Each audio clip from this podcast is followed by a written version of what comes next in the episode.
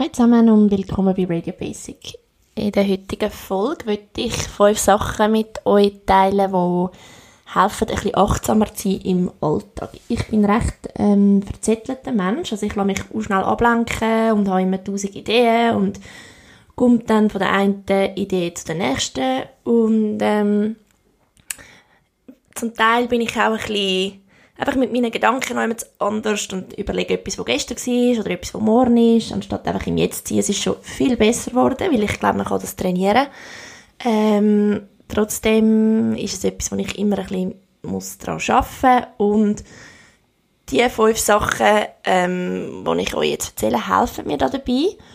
Und ich glaube, es ist wichtig, ähm, dass man sich Sachen aussucht, die zu einem passen. Ich finde, zum Teil liest man von Leuten, die irgendwie am Morgen um drei aufstehen, zum, ich weiß nicht, zwei Stunden rennen und nachher machen sie noch eine Grüntee-Zeremonie daheim.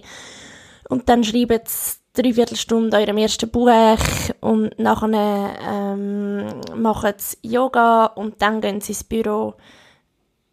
Dort, dort bin ich nicht oder komme ich nie an. Und ich glaube, das ist auch okay, sondern ähm, wichtig ist es, dass man sich die Sachen rauspickt, die zu einem passen und wo realistisch sind, zu meinen Alltag einbauen. Die erste Routine oder der erste Trick, ähm, wo mir hilft, ist Meditation. Ich bin noch völlige Anfängerin, also ähm, eigentlich auch erst so ein bisschen seit ein, zwei Jahren probiere ich zu meditieren und ich bin jetzt aber gerade eine Woche mit einer Freundin in der Ferien in Marokko ähm, surfen und sie ist recht gut im Meditieren und hat mich jeden Tag motiviert, das mit ihr zu machen und das hat mir so gut da. Klar, eben, wir haben dort gesurft und Yoga gemacht, sind in der Natur gewesen, also man ist eh schon so entspannt. Aber es ist vielleicht gar nicht schlecht, wenn man mal ein bisschen anfangen zu meditieren, weil wenn man dann merkt, was einem das gibt, ähm, schwieriger ist es natürlich, wenn man gestresst ist, die und im Alltag und dann denkt, ach, jetzt nicht nur meditieren, ich habe tausend andere Sachen zu erledigen, aber eigentlich ist es genau dann, ähm, wo es am wichtigsten wäre.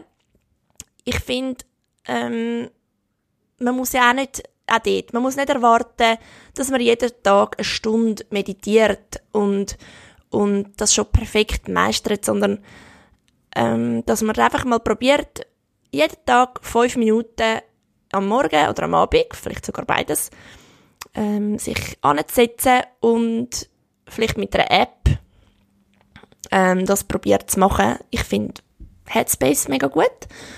Ähm, es gibt aber auch auf YouTube Meditationen, auf Spotify, die sind geführt, also wirklich easy, muss nur Kopfhörer anziehen, ein ruhiges Plätzchen suchen und ähm, loslegen.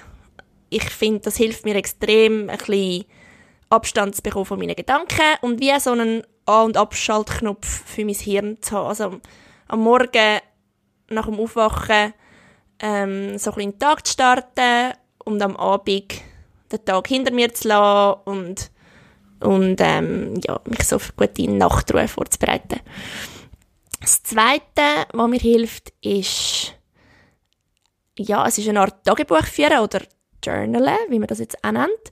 Ähm, ich habe früher nämlich schon Tagebuch geschrieben, dort habe ich es aber so, äh, so gemacht, dass ich irgendwie wirklich dachte, das muss ein Roman sein und irgendwie noch gut geschrieben oder als ob es jederzeit jemand lesen könnte, was eigentlich ein bisschen ähm, ein Widerspruch ist, weil Tagebuch schreibt man für sich selber und es muss überhaupt nicht perfekt sein. Also heute tue ich ähm, irgendwie einfach frei aufschreiben, was ich einerseits wirklich, was ich erledigen will, wenn ich das erledigen will, was ich noch muss machen. Habe ähm, hunderte so Listen und andererseits aber schon auch, wenn mich mal etwas stresst oder beschäftigt, das schnell aufzuschreiben und sobald man es eben auf Papier hat, hat man ein bisschen Distanz zu, zu diesen Sachen und kann es ein bisschen abstrakter anschauen und dann kommen einem oftmals auch Lösungen, die man nicht findet, wenn man es einfach so im Kopf behaltet.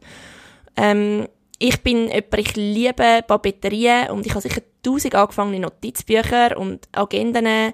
Also es ist auch dort, ich habe noch nicht die perfekte Methode gefunden, um alles übersichtlich zu behalten, ist auch völlig egal. Im Moment mache ich es so, dass ich, ich einfach immer so ein Moleskine, ähm, Buch, wo die Agenda ist, und nebendran noch ein Notizbuch, wo ich einfach alles bisschen, ähm, wo ich mehr Platz habe, um die einzelnen Sachen aufzuschreiben. Und online einen Kalender für einfach die Sachen, die ich abgemacht habe an dem Tag, ohne aber jetzt gross darauf einzugehen, was noch rundherum läuft. Ja, das ist so ein bisschen Moment meine Ding. Vielleicht gibt es auch einfachere Lösungen. Ähm, es ist Work in Progress. Hauptsache aufschreiben und ein bisschen Übersicht behalten. Ähm, das Dritte, was mir hilft, ist Sport und Yoga. Ähm, ich glaube, das ist jetzt nicht irgendwie eine völlige Überraschung. Wer sich bewegt, der tut sich selber etwas Gutes und so geht es auch mir. Also ich fühle mich eigentlich selten so klar und gleichzeitig entspannt, wie wenn ich mich bewegt habe. Und auch da wieder, klar, in so einer Woche, wo man surft und Yoga macht und ständig draußen ist, da fällt es einem auch extrem, also es fällt einem eigentlich extrem leicht, Sport zu machen, wenn man nicht noch 100 andere Verpflichtungen hat. Ähm, auch da, es ist wieder schwieriger, zurück im Alltag, im Stress. Äh, neben dem Arbeiten hast du vielleicht nicht so Lust, am Abend noch ins Gym zu gehen oder in einen Kurs. Ich habe gemerkt, dass ich, wenn ich mich nicht kann überwinden kann, um wirklich irgendwie High-Intensity-Sport machen oder Ausdauer, dass ich eigentlich immer Yoga machen kann. Yoga ist etwas, wo ich immer Lust drauf habe, wo ich weiß, das wird mir mega gut tun. Äh, es ist wie so eine, eine Umarmung und ähm, darum im Zweifel machen Yoga, das ist besser als sich nicht zu bewegen, logischerweise. Und auch wenn ihr nicht mögt in einen Kurs gehen, dann gibt es auf YouTube etwas, wo ich auch gerne mache. Und das heißt Yoga with Adrian. Da gibt es fünfminütige, nein, ist jetzt übertrieben, vielleicht zehnminütige Yoga-Sequenzen oder auch 40-minütige. Man kann es daheim machen. Sie ist unsympathisch. Und ähm, ich habe das schon verschiedenen Leuten gezeigt. Und ähm, ja, Yoga with Adrian. Gebt dem mal einen Versuch. Der vierte Tipp, obwohl ich auch finde, da ist der Tipp ein bisschen übertrieben, weil es liegt so auf der Hand, ähm, ist in die Natur zu gehen. Ich bin zum Teil wirklich Leute, die einen Hund haben und die ähm, sicher mal ein bis zwei Stunden pro Tag wegen dem Hund rausgehen und gehen, gehen laufen gehen. Ähm, oder auch Leute mit kleinen Kindern. Ich finde, dort macht man das so selbstverständlich und geht an die frische Luft. Ähm, und später vergessen wir das zum Teil ein bisschen, wie gut uns das tut oder, oder äh, gönnen uns nicht so die Zeit, um, um ein bisschen rauszugehen. Dabei, finde ich, ist man eigentlich selten so ähm, bei sich und auch wieder im Jetzt, wie äh, zum Beispiel auf einem Waldspaziergang. Sobald man draussen ist, fällt es einem irgendwie fast schwer, schwer zum gestresst sein und und ähm, ich bin auch jemand, wenn ich irgendwie mich etwas beschäftigt, dann kann ich viel klarer denken oder das viel besser verarbeiten, wenn ich mich bewege und am besten draussen. Dann erscheint dann plötzlich alles nicht mehr ganz so schlimm oder auch dort, man bekommt eine neue Perspektive, man, man bekommt neue Energie und kann auftanken.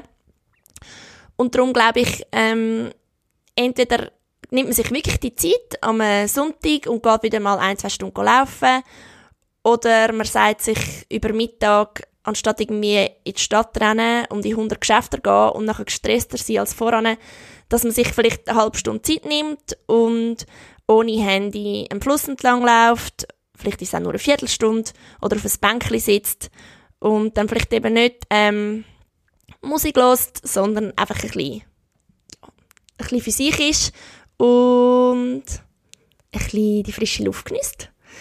Und das bringt mich eigentlich auch schon zum letzten Punkt.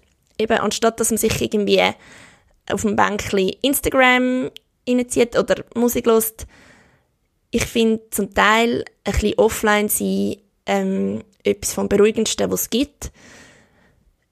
Ich glaube, es ist zu viel verlangt, um irgendwie zu sagen, hey, tu dein Handy den ganzen Tag weg. Viele Leute schlagen das vor, dass man irgendwie am Samstag oder Sonntag einen handyfreien Tag macht. Ich finde, das ist irgendwie einfach nicht so umsetzbar. Aber, dass man sich vielleicht ein bisschen bewusst Zeiten rausnimmt, wo man mal ohne Smartphone unterwegs ist. Das könnte sein, während man auf einem Spaziergang ist, oder aber auch wirklich unter der Woche. Also ich habe mir jetzt zum Beispiel angewöhnt, dass wenn ich im Büro bin, am Pult, dass ich zum Teil das Handy in der Tasche lasse, einfach mal so für ja, sagen wir eine Stunde und in dieser Zeit wirklich kann schreiben oder an einem Text äh, arbeiten und man merkt dann nur schon zum Teil in dieser Stunde, dass man Lust hat, zum Handy vorzunehmen. Und das wird aber auch besser mit der Zeit. Aber nur schon der Gedanke, so, oh, ich sollte aufs Handy schauen, zeigt, wie fest und wie oft wir ja, abhängig sind, um einfach immer den Homebildschirm entsperren. Und wenn man das mal ein Zeit lang ein bisschen probiert sich abgewöhnen, merkt man auch, dass man eigentlich selten etwas, etwas Lebenswichtiges verpasst während ein, zwei Stunden. Dafür schenkt man sich selber ein bisschen konzentrierte Zeit und mehr Fokus, mehr Achtsamkeit und auch ein bisschen mehr Entspannung. Ja, das wäre es schon von meinen fünf Tipps. Und ich freue mich schon auf die nächste Folge und hoffe, dass ihr bis dann ganz entspannt sind. Tschüss zusammen!